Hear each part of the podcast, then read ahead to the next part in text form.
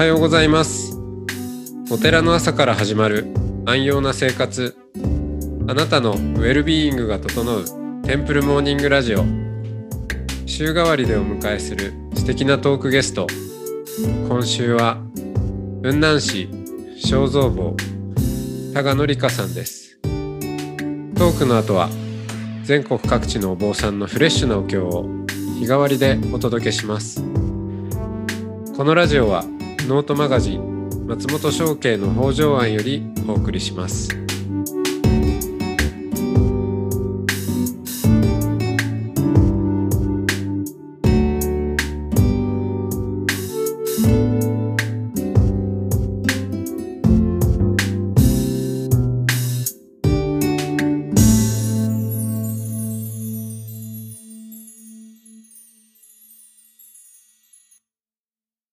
はようございます。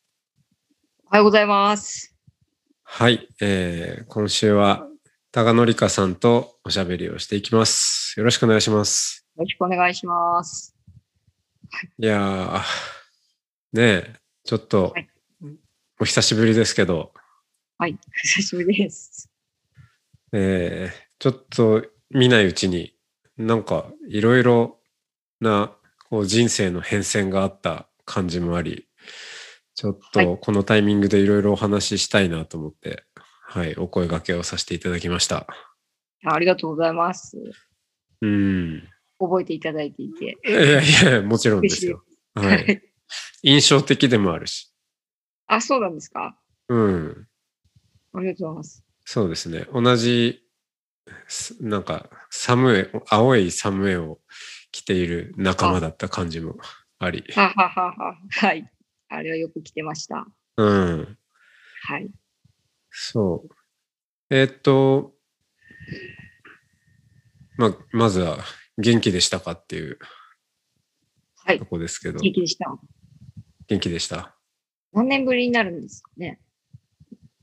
何年ぶりだろうちょっと数えてもないんですけど、多分私が平成28年に仕事を変えてるんで、うん。それの3月ぐらいに1回あって、それから28年に1年間かけて、未来の住職塾に行かせてもらったんじゃないかと思うんですけど、うーん。じゃあ、ま多分5期目かなんかだと思うんですよあ、。そうですね。じゃあ、まあ5年ぐらいなるのかな。4、5年にはなるのかな。うーん。ねえ、時の経つのは早いもので。はい。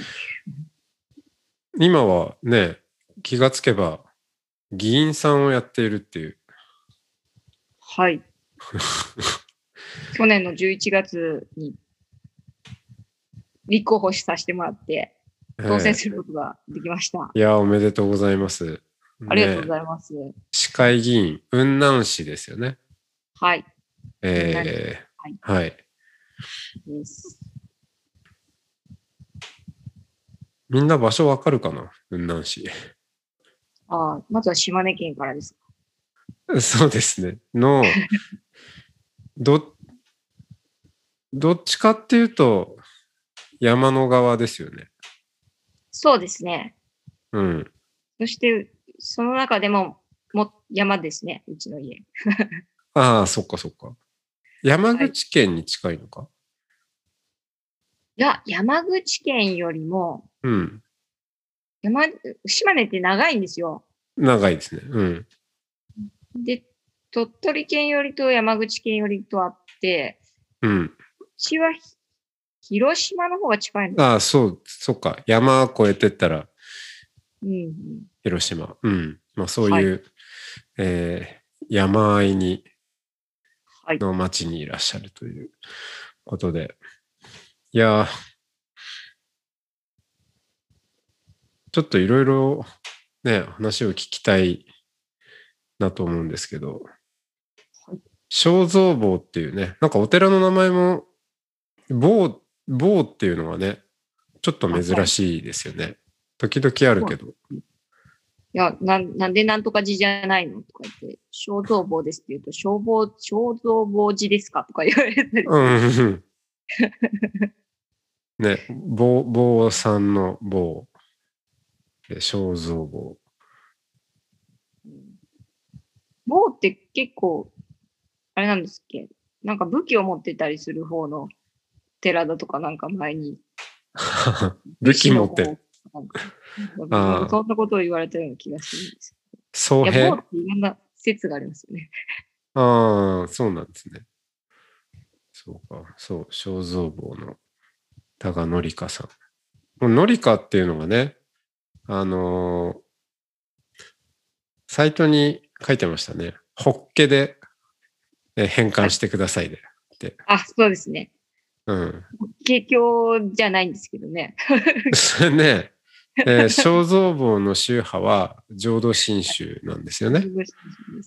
うん。なんだけど、名前はノリカで、あの、法華法華経の法華はい。を変換すると、まあ出てくる名前だと。そうですね。うん法の花っていうことで法の花。つけたみたいですけど、うん。まあ自分としては割と好きな名前になったなとは、うん。うん、思ってます。ただ、タガノリカって、その漢字を見ると、なんか私を見てイメージが違うみたいで、名前負けしてるっていう。あ ああ。あ、そうか。漢字のイメージとね。そうそうそう。じゃあ、せん選挙の時はやっぱ名前を連呼したわけですか？あ、そうですね。で、ひらがなにしました。はいはいはい。書きにくいし。うん。タガノリカって覚えやすかったみたいですね。ああ、そうですね。ちょうん、はい覚えやすいかも。タガノリカ、タナガノリカをよろしくお願いします。あ、そうです、そうです。うん。って言って、えー頑張っているタガさんの、ちょっとこう、まあ人生の振り返りというか、僕自身がタガさんのその人生の旅路を聞いてみたいなと思って、そういう、うん、それもすごい楽しみだったんで、ちょっとまあ、今週は、はいあの、一緒に振り返りウィークにしましょう。あ、はい。自分も、自分の人生を振り返りながら、なぜこうなったのか。ねえ、今に至るまでが。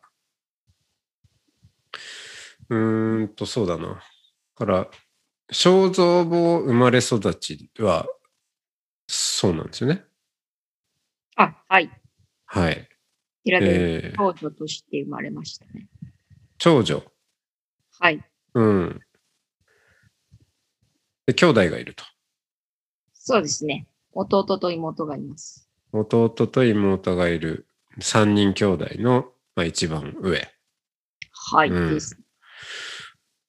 で、えー、山あいのお寺だから、なんか、なんでしょう、檀家さんとかとの距離が、まあ、寺じゃなくても近いですよね。普通にね、そのむ村、村人たちっていうか。うん、そうですよね。ううんん。まあ、地域の、その、まあ、ご門徒さん以外の方も、うん。ともつながりが、その、なんていうんですかね、自治というか、うん。そこの、うんと、なんていうんでしょうか、集落というか。集落ね。どれぐらいのサイズ感なんですか？その、ひ一塊の、この集落っていうサイズは。そうですね、雲南市水戸屋町中野っていうところで、その中野地区は、まあ今、約人口500人と言われています。500人。はい。うーんうん。風景は？風景ですか？うん。風景はもう本当に、あの、大阪から、あの、劇作家さんが来てくれた時があって、うん。日本昔話の世界ですねって言われたけど、え、そんなに？って思って。そうわけじゃないでしょと思ったんですけど、まあ、大阪の人から見るとそんな感じらしい。へえ。日本昔話。うーんと、じゃあ、その500人の人たちは、はい。うーん、とどうだ？やっぱ家が密集してるというよりは、あの、田んぼとか畑とかがありっていう感じ？そうですね。密集という言葉はあまりにも似合わない。そう。ですです。だけど、そうのん劇作家さんに、まあ、うちのふるさと中野の、うん。まあ、要は台本を書いてもらったんですよ。はい、はい、はい、はい。あの曲がり角を曲がるとどうのこうのっていうセリフがあったんですけど、うん。あの、まあ、うちの集落には角はありませんって 言って、カーブはあるけど、そんな、ああ、そうか。もう、そう、道の、道があって、家が点々としてる。で、田んぼがあって、みたいな。うん。角を作る必要がないぐらいゆったりとしてるんですね。あ、ゆったりとしてますね。うん綺。麗ですよ、本当今の季節なんか特に緑が生えて、美しい。いやーちょっと一回やっぱ行ってみたいな。うん。昔話の世界か。一番近い、ま、んなんだろう、町らしい町ってどこになるんですか？まあでも車で15分ぐらい行くとその水戸屋町っていうところに出るんで、はい。そこは賑わっていますかね。うん。うん。まあそこもい田舎っちゃ田舎かもしれませんが、まあ、そこ行くと、ちょっと多少こう買い物をしたりとかっていう。そうですね。うん。まあ要は中学校があったところなんで、ああ、そっか。うちのところは中野は小学校だけあって、え、じゃあ中学はバス通学？あ、ですです。バス通でした。うーん。うんそうか。本当に田舎だから、その、なんていうんですかね、長男が後を取るっていうのが当たり前だったんで、うん。多分その辺から私は、あの、反抗期がずっと続いたんじゃないですかね。なぜ一番最初に生まれたのに、弟ばかりが、みたいな、はいはいはいはい。その得道しに行く、浄土真宗の場合、親鸞上人が9歳の時に得道されたので、うん。9歳以降、得道しに行けるので、はい。そうすると。弟だけがうん。行って、お坊さんになって帰ってくるっていう、うん。何なんだと。そうそうそう、なんなんだ、みたいな。これがだから、その、多分小さい頃はそれが男と女で区別されてると思わなかったので、よくわからないまま自分が自分という個人に欠陥があるから選んでもらえなかったのかとか、多分そうはいう。ふうにも若干なってたんじゃないかなとは。うーん、そっか。それが理解できないから、うん、あ、じゃあ、なんだ、わかんないけど、弟が選ばれたんだな、みたいなね。うん。うん。そうか。半分ぐらい分かってたんかもしれないですけど、う多ん。分半分は、あ、やっぱ自分がいけないんだ、みたいなのは思ってたんじゃないですか。うん。うん。お寺に生まれて、その、はいうーん、なんだろう。お寺のこととも言えるし、そのお、お参りとか、はいうん、別にそのお坊さんとして、えー仕事をするっていう以前の問題、問題っていうか、あれとして、そはいの、信信仰？うん。うん。えー阿弥陀さんってなんだろうとか、生阿弥陀仏ってなんだろうとか、お寺って何なんだろうとか、なんかそういう環境で生まれ育って、こう、自分の、えーすまあ、スピリチュアリティというのか、そういう宗教との関係性ってなんか結構意識するような場面もあったんですか？だから、あ、寺は私にとってはいらない、あ、私はいらないところなんだと思ってたので、ああ、あね、寺寺に私は求められていないと。あ、そうそう、そうですね。うんうんうんうんだから宗教まあ、まず寺っていうものが宗教だとも思わなかったし、うんうん。そのだから全然、まあ、教えとかを学ぼうとかも思わなかった。うん。うん。行事なんかはするわけですよね？法音校とかやるんですか？いや、保温校とか小さい頃は、その妹が結構8歳ぐらい年離れてるんで、うん。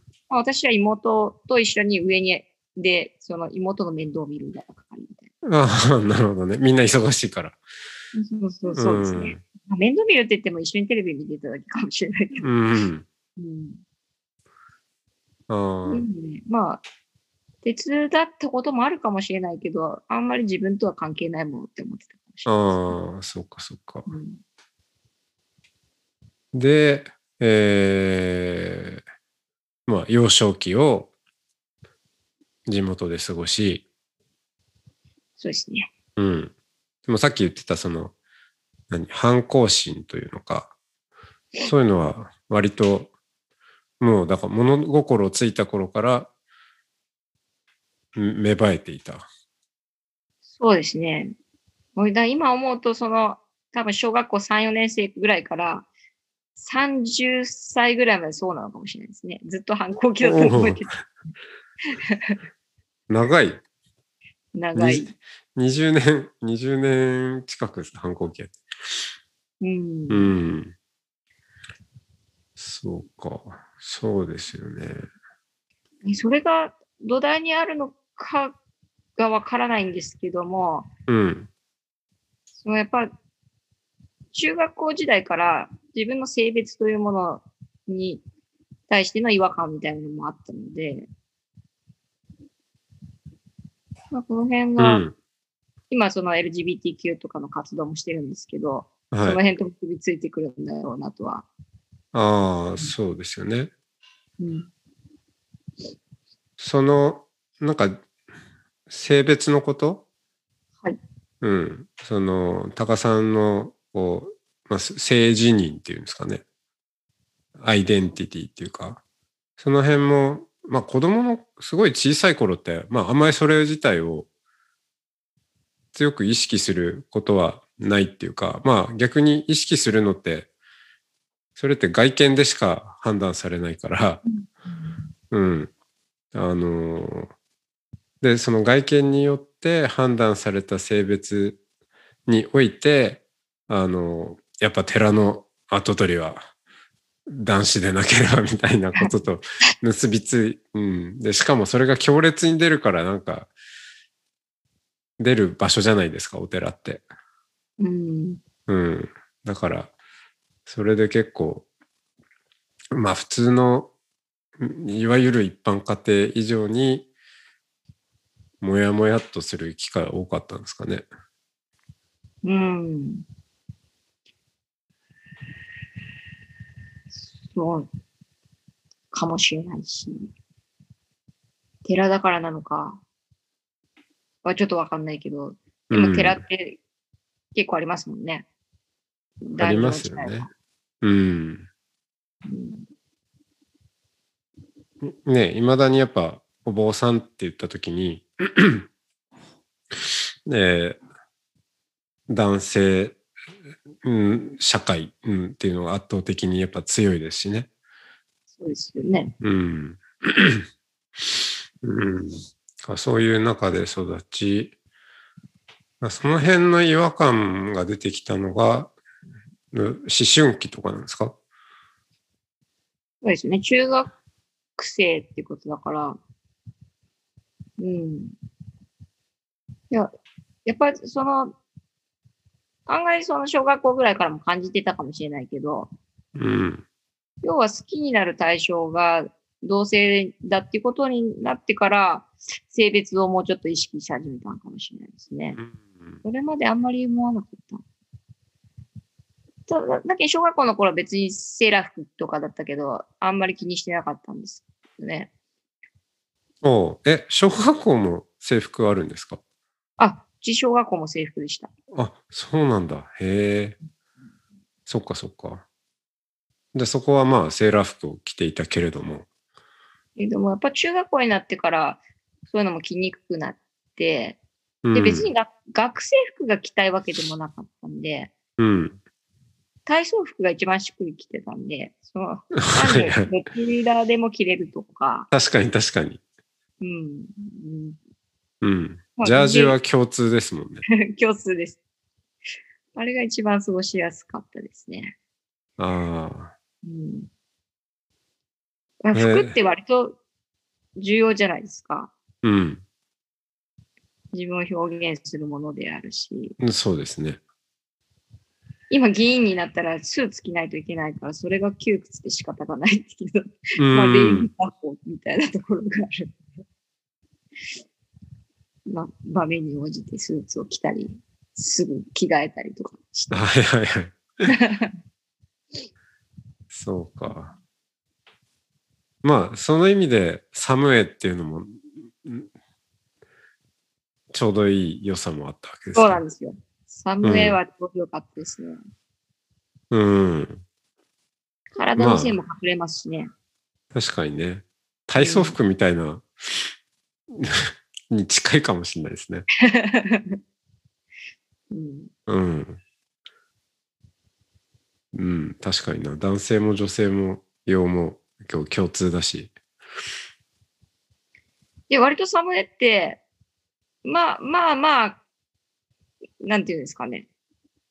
こう、スーツまでかっきりしたところはないけど、なんとなく、ちょうどいい、いい具合のところもあるじゃないですか。そうですね。うん。あんまりちゃんとした場ではいけないかもしれないけど。うん、T シャツと短パンよりはよっぽどね、なんか、うん。ある程度まではいけるっていう。うんうん。僕の友達のお坊さんでサムエでホワイトハウスに行ったっていう人がいたんで、ホワイトハウスぐらいまではいけるみたいです。うん。ホワイトハウスぐらいまではすごい。いや、でもそれはジャジャパニーズのっていう感じだ。うん、うん、そうですね。なんか、まあ、サムエだとよくわかんないから、うん、ホワイトハウスにしてみれば、まあ、いいんでしょうけどね。うん、そうか、そうか。確かにな。と、まあ、そうこうしているうちにちょっと、あの、いい時間になったんで、じゃあ、一旦今日はここで、までで、はい。はいまたはい続きましてやりましょう。ありがとうございました。はい、ありがとうございました。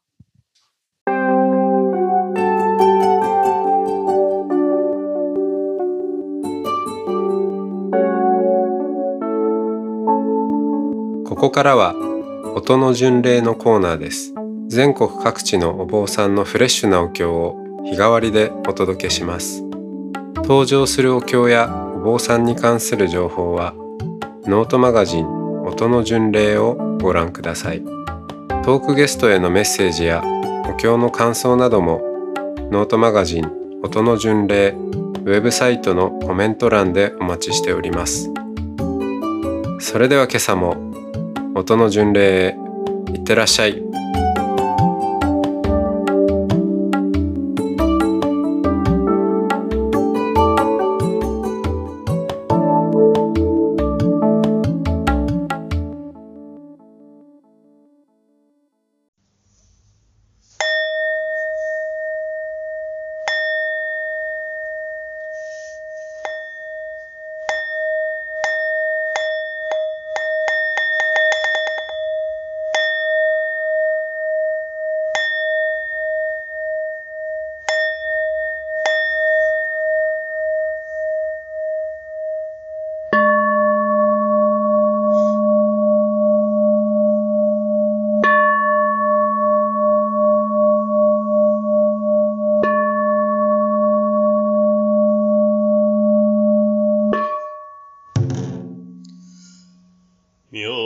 法蓮華経観世音菩薩文本へ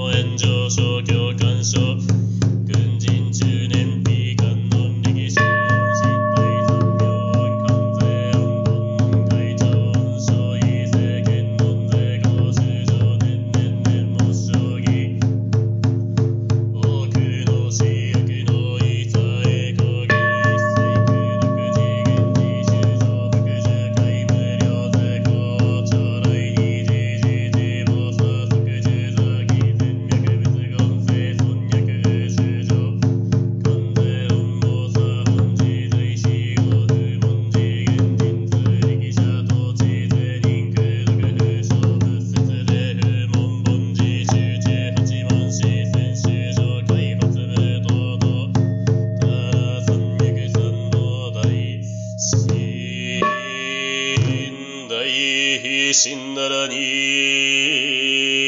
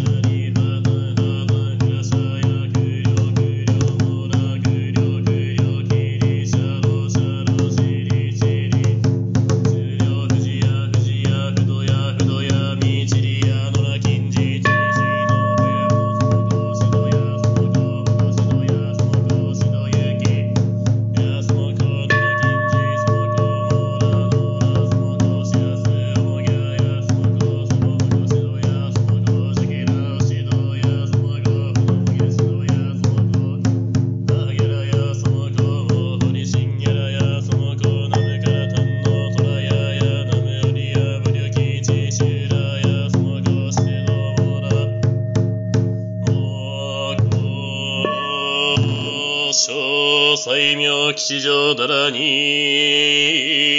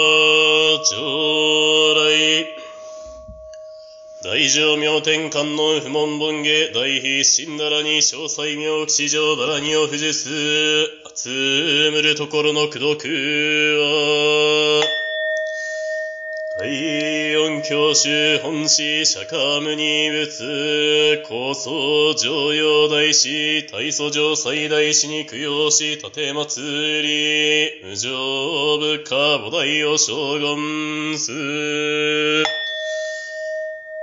五法の書店五法の少女、東山の土地五伽藍人情報、七郎大元尻菩薩、合頭の震災に執権す、恋寝ごところは、公筆頭19、早期、収束、並びに国家、将兵、万法、悪く、実法の改修、副受長級。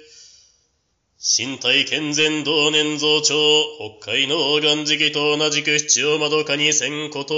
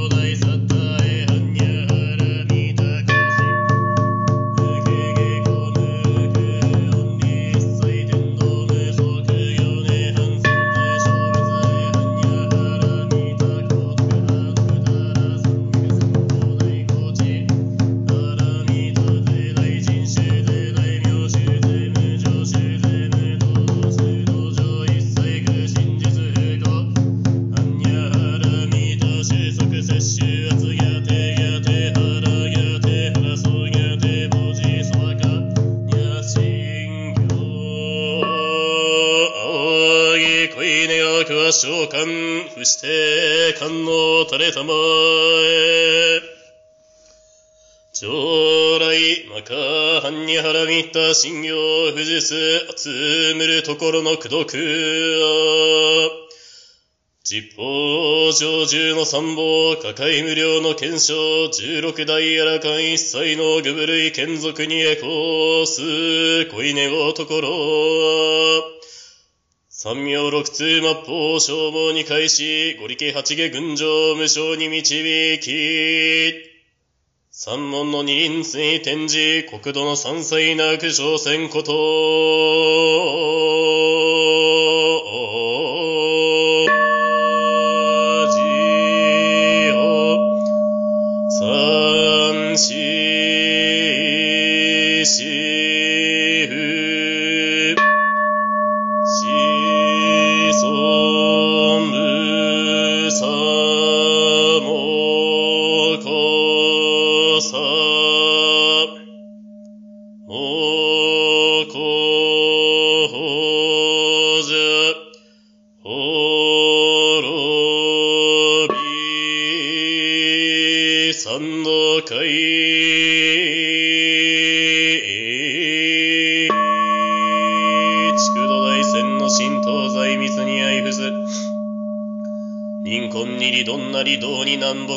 し霊言妙に後継たりしあんにる中筋を集する桃とこれ迷いりに可能もまた悟りにあらずもんの一切の教えごと笛ごとへしてさらに相渡る。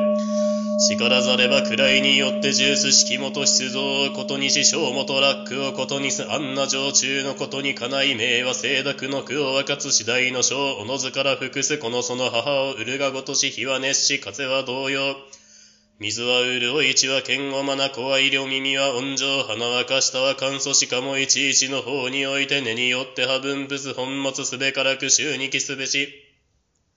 尊貴そのごとも中命中にあたってあんなり安相をもっとうことなかれ安中にあたって命あり命相をもって見ることなかれ。明暗おのおの相対して失るに前後の歩みのごとし万がし利用すれば先歩誘うことを受けてはすべからく衆を得すべし自ら聞くを律することなかれ側目道を得せずんだ足を運ぶもいずくんぞみしを知らん歩みを進むれば権能にあらず迷うて千賀の子へだ通信で三軒の人に申す行員むなしく渡ることなかれ仰ぎ恋願くは信じ伏して召喚の垂れたまえ。常来三道海を富士す集むるところの主君な琵琶私仏大予想式仏大予想社不仏大予想クリソン仏大予想クナゴンムニ仏大予想歌唱仏大予想釈迦ムニ仏大予想マカカ小大予小アナンダ大予小小縄手大予小バキクタ大予小大高大予小ニシャカ大予小バシミツ大予小仏田南大大予小船ミッタ大予小バリシバ大予小船屋社大予小アナボテイ大予小鍵村大予小投げ原ジュナ大予小金大場大予小ラゴロタ大予小草下南大大予小かやしゃた大予小、くもらた大予小、しゃやた大予小、ばしばんず大予小、まぬら大予小、かくろくな大予小、ししば大大予小、ばしゃした大予小、ふにょみった大予小、はんにゃたら大予小、ぼ大だるま大予小、大添か大予小、完治総三大予小、大移動新大予小、大満公認大予小、大観音の大予小、制限業師大予小、石東汽船大予小、薬三威厳大予小、雲岩鈍上大予小、東山領海大予小、雲後同様大予小、道安道非大予小、道安監視大予小、梁山円環大予小、太陽狂言大予小、東杉聖大予小、不要道海大予小、単価詩人大予小、長路清涼大予小、天道総閣大予小、雪長痴漢大予小、天道女上大予小、平平道元大予想、今下上大予想、鉄通議会大予想、経山上近大予想、三国伝統歴代祖師の民にした手祭り、神ジオンに報いんこと、